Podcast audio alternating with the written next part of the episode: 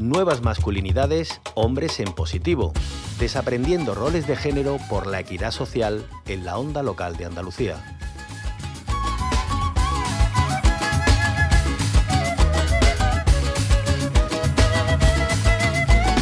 Yo puedo ser tu hermana, tu hija, Tamara, Pamela o Valentina. Yo puedo ser tu gran amiga,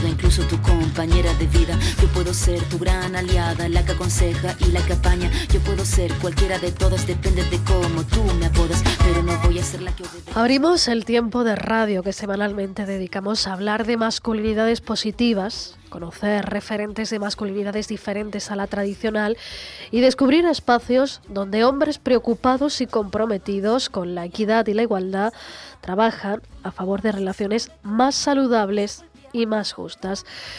Hoy nos ayuda en esta labor Juan Ignacio Paz, que obtuvo el Premio de Honor Carmen Olmedo Checa por su especial trayectoria feminista en defensa de los derechos humanos de las mujeres y la erradicación de las violencias machistas.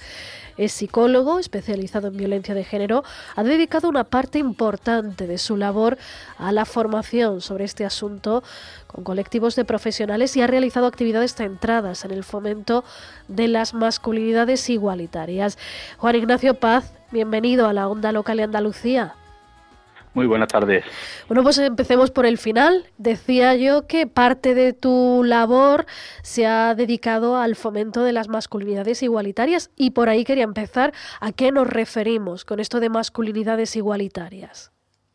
Pues mira, eh, yo suelo hablar, eh, me gusta hablar de masculinidades igualitarias porque muchas veces se le pone el término de nuevas masculinidades, pero vamos, bajo el término de nuevas pues caben muchas cosas, ¿no? Incluso movimientos de, de, recomposición del machismo y todo esto. Yo creo que cuando hablamos de masculinidades hay que hablar en plural porque una de las cosas que se rechaza es que haya solo un modelo de masculinidad que se nos planteaba desde el modelo patriarcal y yo creo que hay que hablar de masculinidades igualitarias porque eso marca un sesgo ideológico, no es una masculinidad eh, que tenga que ser nueva, que sea en positivo porque puede ser muchas cosas, sino que se marca porque se está avanzando hacia la igualdad.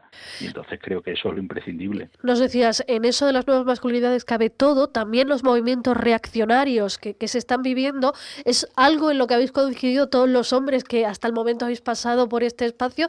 Y yo quería preguntarte si, si esta reacción que se está viendo también entre los hombres más jóvenes es preocupante, nos tiene que tener en alerta nos tiene que tener preocupados, no, no, alarmados, pero sí preocupados, porque eh, siempre que había un avance social hay una reacción ante ello. Eso los sociólogos lo estudiaron hace mucho tiempo, lo llaman el backlash, la contrarreacción, y eso siempre va a estar ahí. Y ahora mismo, además, pues nos encontramos en un momento, sobre todo con la gente joven, que yo creo que hay un malestar porque se han perdido referentes, se han perdido muchas cosas, eh, han perdido su papel tradicional y que eso es terreno abonado para un discurso negacionista de la violencia, de la igualdad por parte de determinados sectores, eh, sí es lo que nos tiene que preocupar.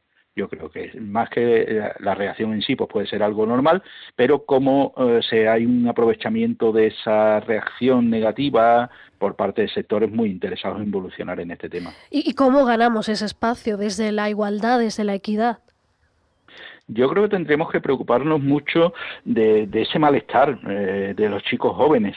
Yo digo, yo creo que hay un, una situación ahí que están perdiendo un poco el norte, perdiendo los referentes, ya no te sirven los valores tradicionales, bueno, vas a estudiar, vas a ser un gran trabajador, vas a tener una familia, vas a tener pareja porque vas a ser de esta forma. Eso se está perdiendo en muchos casos, se está perdiendo espacio desde su punto de vista, o sea, desde el punto de vista más tradicional. La educación ha pasado a ser un valor muy feminizado, muchos trabajos se han sido absorbidos por mujeres. Entonces, ese malestar, ese no saber dónde están, donde no estamos aportando unos nuevos referentes, eh, ya digo, yo creo que es un terreno abonado para, para que calen otras ideologías. Y, Juan Ignacio, eh, desde hace más de 20 años te has dedicado a formar sobre violencia de género a diferentes profesionales de diferentes sectores. Son 20 años, dos décadas, que dan para hacer un análisis eh, con perspectiva. Eh, ¿Cómo ha ido cambiando la visión hacia las violencias machistas? ¿Cómo ha ido cambiando también la posición de los hombres en relación a estas violencias? Pues mira, eh, yo marco siempre un antes y un después del asesinato de Ana Orantes, un poco fue eh, cómo salir de la caverna y cosas que veníamos diciendo, de pronto empezaron a interesar, empezaron muchos colectivos a decir, oye, ¿qué está pasando? ¿Qué podemos hacer? Necesitamos formación y aparecieron leyes, aparecieron y la formación fue un salto muy importante. Hemos tenido épocas donde hemos avanzado enormemente, épocas donde yo creo que ha habido un cierto relajación y ahora estamos viendo otra vez la necesidad de esa formación. Eh, creo que, se está viendo que, que algo está pasando y que hace falta. La actitud que hemos encontrado, pues de todo, más que por colectivos, por personas, eh, de gente que, bueno, pues que rechazaba, pero bueno, era algo que se podía trabajar bastante bien. Hay una cosa que yo siempre he comentado, porque mucha de la formación al principio y de la sensibilización que hemos hecho consistió mucho, sobre todo al iniciar la formación, en quitar los mitos que había alrededor de esto, que si era una cuestión de alcohol, que si era una cuestión de enfermedad, eh, todo esto. Pero eh, muchos compañeros que se dedican y compañeras que se dedican a la formación hemos visto cómo a medida que combatíamos eso iban apareciendo nuevos mitos y hablábamos de los neomitos, eh, de cómo empieza a salir que si la violencia de género en una calle de dos direcciones, que si la violencia, los hombres emplean violencia física porque las mujeres emplean violencia psicológica, que si esto es consecuencia de las injustas condiciones de la separación, todo ese tipo, y ahí hemos tenido que seguir avanzando. Es decir, no podemos bajar la guardia porque si eh, el modelo machista es muy muy camaleónico, muy capaz de adaptarse y va sacando nuevas eh, eh, mitos como el tema de las denuncias falsas que tanto daño ha hecho, sabiendo perfectamente que es falso todo el argumentario que dan. Entonces tenemos que estar siempre muy pendientes de, todo eso y tener argumentos para contrastarlo.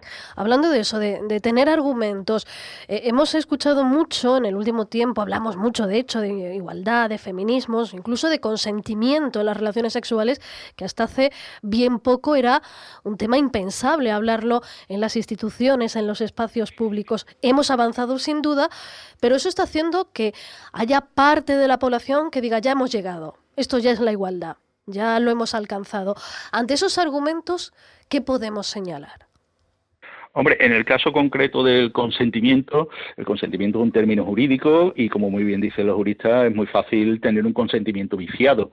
Sí, se puede conseguir el consentimiento de muchas maneras, que eh, entonces yo creo que ahí nos falta mucho por andar porque tenemos que hablar del deseo mutuo. Eh, cualquier relación, una relación no puede ser yo quiero y tú consientes, aunque ya digo que ha sido un avance muy importante para poner este tema sobre la mesa. Yo deseo y tú deseas mm. y punto. Entonces, a todos esos que siguen y ya ampliando a todo ese discurso de que se ha llegado a la igualdad, bueno, pues ahí están los datos de violencia de género, ahí están las denuncias, ahí están las, las muertes, ahí está la brecha salarial, ahí está la falta de corresponsabilidad y del uso del tiempo por parte de hombres y mujeres, es decir, eh, en cuanto haces un análisis un poquito crítico, te va a parecer que no, que la igualdad no hemos llegado, que hemos avanzado brutalmente en los últimos 40 años, cierto. Nada más que hay que ver cómo a partir del momento que hay una constitución, los avances que ha habido, donde las mujeres eran, ante la constitución las mujeres eran menores de edad perpetuas, pero no se ha llegado a la igualdad, falta mucho todavía. Y Juan Ignacio, hablando de esto del consentimiento y de la norma, la ley del solo sí es sí ha generado mucha polémica mm, con varios frentes. Desde el Ministerio de Igualdad, de hecho, se ha señalado que las rebajas de condenas tenían que ver también con la lectura machista eh, que todavía hay en parte del sector, en parte de los jueces. ¿Es así? Tú que has trabajado además mucho en la formación de estos profesionales, eh, ¿el patriarcado todavía está atravesando muchos sectores profesionales y entre ellos el de la judicatura y el de eh, la justicia? Hombre, el patriarcado sigue afectando a toda una sociedad, seguimos siendo una sociedad patriarcal, aunque hayamos avanzado, y eso afecta a todos los sectores, te lo encuentras en sectores profesionales como eh, de la medicina, como la enseñanza, como la judicatura. Entonces, no sé yo el análisis ya concreto de, hasta qué punto eso, yo creo que para mí la ley del solo sí es sí es una ley fundamental porque avanza en, ese consentimiento hacia el deseo mutuo, como decíamos. Creo que no se ha hecho una buena pedagogía de la ley, no se ha explicado bien, eh, había ese efecto indeseado que yo creo se podría corregir, pero ciertamente eh, hay algunas sentencias que la ve y dice, bueno, está claro que se hace una lectura que no es algo extraño cuando vemos otras eh, sentencias en temas de abusos sexuales, violaciones, agresiones sexuales, no nos va a coger ahora de sorpresa. Pues, casos como la primera sentencia de la manada, pues son la consecuencia de esa ideología. y Juan Ignacio, Para los hombres que nos están escuchando, que mm, bueno, están empezando a hacerse preguntas, que no se sienten cómodos en ese corsé de la masculinidad tradicional, que quieren empezar a trabajarse esa masculinidad eh, igualitaria, ¿por dónde se puede empezar? Yo creo que lo primero es cuestionártelo todo. Eh, yo siempre cuando he trabajado con grupos de hombres parto de que nos cuestionemos de por qué tengo yo que ser así, porque me hayan dicho que ser hombre tiene que ser así. Eh, ¿Quién me ha mandado esto? ¿Por qué tengo que obedecer ese mandato? ¿Por qué tengo que ser valiente, echado para adelante, proveedor, eh, incansable sexualmente, cazador? no, ¿Por qué? ¿Por qué va a ser esto? ¿no? A partir de ese planteamiento yo creo que hay un paso muy, muy fundamental y es algo que yo trabajo mucho, que es el cuestionamiento de los privilegios yo creo que es un paso imprescindible. Podemos cuestionarnos mucho nuestro modelo y llegar a ser unos hombres distintos y, tal, que yo, por ejemplo, solo lo asocio mucho a la masculinidad positiva y grupos que están trabajando en eso, en romper ese modelo, pero yo creo que si queremos avanzar hacia la masculinidad igualitaria tenemos que cuestionarnos los privilegios. ¿Por qué tengo estos privilegios? No solo porque, bueno, por, designio divino, por la gracia de Dios me hayan tocado unas cosas que a otros no, sino porque muchos de esos privilegios se sustentan en lo que llamamos los privilegios odiosos. Eh, yo tengo ese privilegio porque a alguien le está cayendo una carga. Entonces, cuestionar eso me parece que es fundamental y a partir de ahí podemos plantear el cambio. Y un tema que yo creo que también muy fundamental para trabajar esto es empezar a ver cómo gano calidad de vida eh, cuando voy hacia la igualdad, que no estoy perdiendo historias, eh, sí estoy perdiendo unos privilegios, ¿vale? Pero que estoy ganando una calidad de vida, que estoy ganando eh, en relaciones mm, de, mucho más cercanas, que estoy ganando en salud, que estoy ganando mucho más. A mí había un participante en los grupos que decía, es que yo he visto que mientras más, mientras menos machista intento ser, mejor vivo y más calidad de vida tengo. No tengo esas limitaciones y estoy teniendo unos modelos de relaciones mucho más sanas. He aprendido a cuidarme a mí mismo, tengo un modelo de familia mucho mejor. Todo eso yo creo que es lo, lo que hay que descubrir y lo que hay que hacer que los hombres vean. Y Juan Ignacio, en ese proceso de cambio, ¿qué peso tienen las redes? Las redes me refiero a las redes reales, cercanas, no las virtuales. Eh, porque decíamos que uno de los grandes problemas es que a muchos jóvenes les faltan referentes esas masculinidades igualitarias.